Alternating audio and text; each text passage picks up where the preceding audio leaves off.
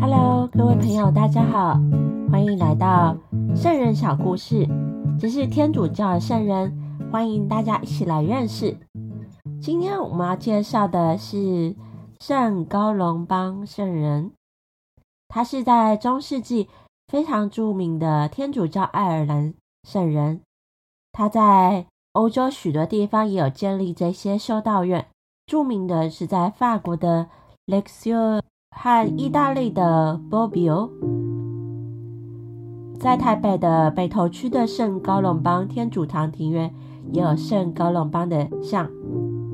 好了，我们现在来介绍它吧。圣高隆邦这个字啊，在盖尔语是白鸽的意思，所以他是爱尔兰的主保圣人。在欧洲传教的爱尔兰僧侣当中，就以高隆邦最为有名。圣高隆邦他在出生的那一年，也是圣本笃去世的那一年，所以圣高隆邦创建的各个修院都奉行着圣本笃会的会规。圣高隆邦在年轻的时候，他为了避免肉体的诱惑，所以他决定脱离世俗。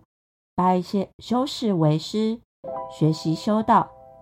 过了一段时期，他就进入了彭家修院修炼圣德，一直到了四十五岁那一年，院长圣公家派他以及十二位修士到了欧洲去传教。所以，以高隆邦为首的爱尔兰修士在法国传扬福音，因为他们的博爱精神。众人所敬仰，有一个国王叫不公田国王，他就捐赠了一块土地给高隆邦，创建了第一座修院。后来修士人越来越多，院舍不敷使用，高隆邦在吕瑞这个地方建立了第二座修院。除了雅纳奇、吕瑞这两个修院之外，高隆邦首建的修院还有枫丹修院跟巴比沃修院，所以他们的修院是非常非常多的，有遍及法国、德国、瑞士、意大利这些地方。这些修院也形成了中古时代欧洲大大陆的传教中心。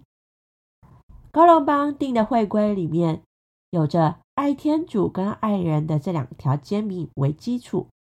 修士呢，就吃简单食物，但是每天必须要吃饱，否则没有力气工作。在每天的祈祷跟读圣经或者工作都有一定的时间。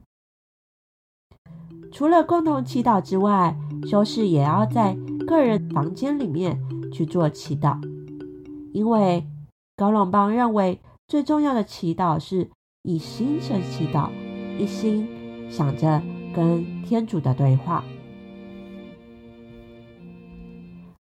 我们刚刚提到的这个国王呢，博宫田国王德多列二世，他的生活非常放荡，他有了一个情妇。后来圣人圣高隆邦就直接告诉他，劝国王娶一个合法的王后。但是国王的妈妈太后生怕国王娶了。王后她的权力就会受到限制，所以对圣人高隆邦非常的不满。国王有了四个私生子，太后就请高隆邦来祝福。高隆邦就非常严厉的拒绝，他说这些孩子将来没有权利来继承王位。高隆邦也禁止女人走到他的修院，即使是国王的妈妈太后也不例外。后来，太后与高圣人高隆邦积怨越来越深，他就跟国王说到一些坏话，所以高隆邦和全体的爱尔兰修士就被逐驱逐出境。后来，圣人高隆邦就到了南部的德国，写了一封信，告诉了吕瑞的修院的法国修士，跟他们说再见。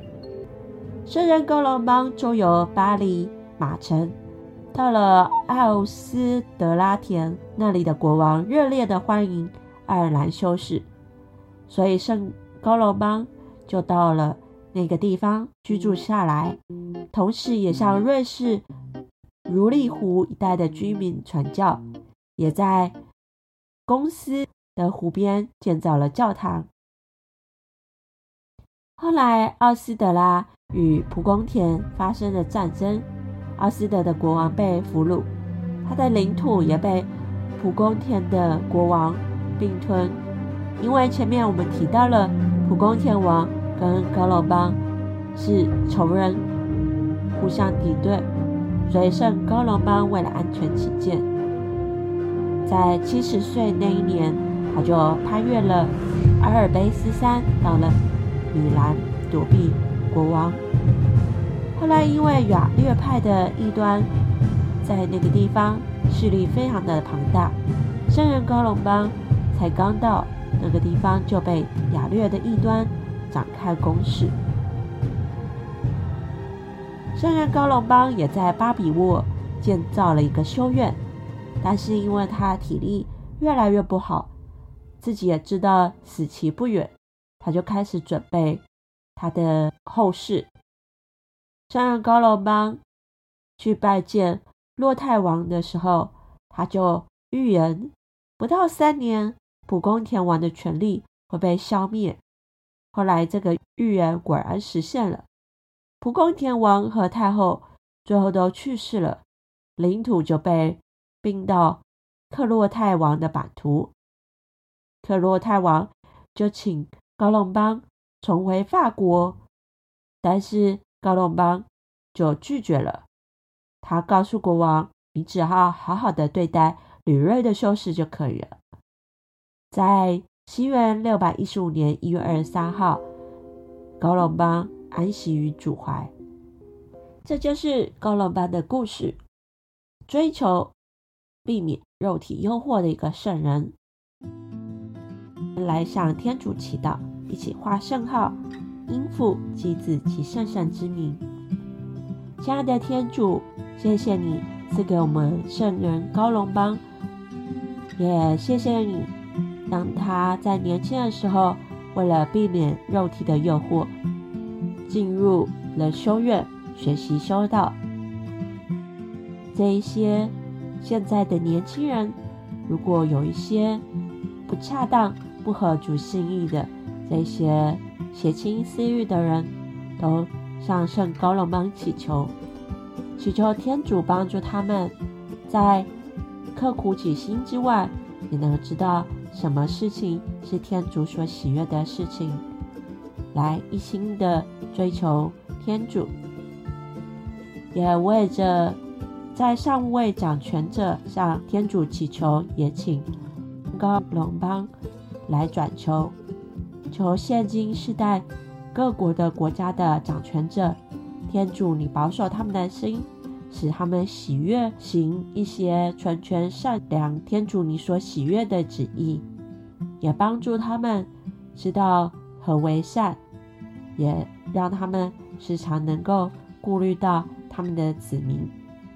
谢谢你，我们将要祈祷，奉耶稣基督的名，阿门。因父及子及圣神之名，愿天主祝福你。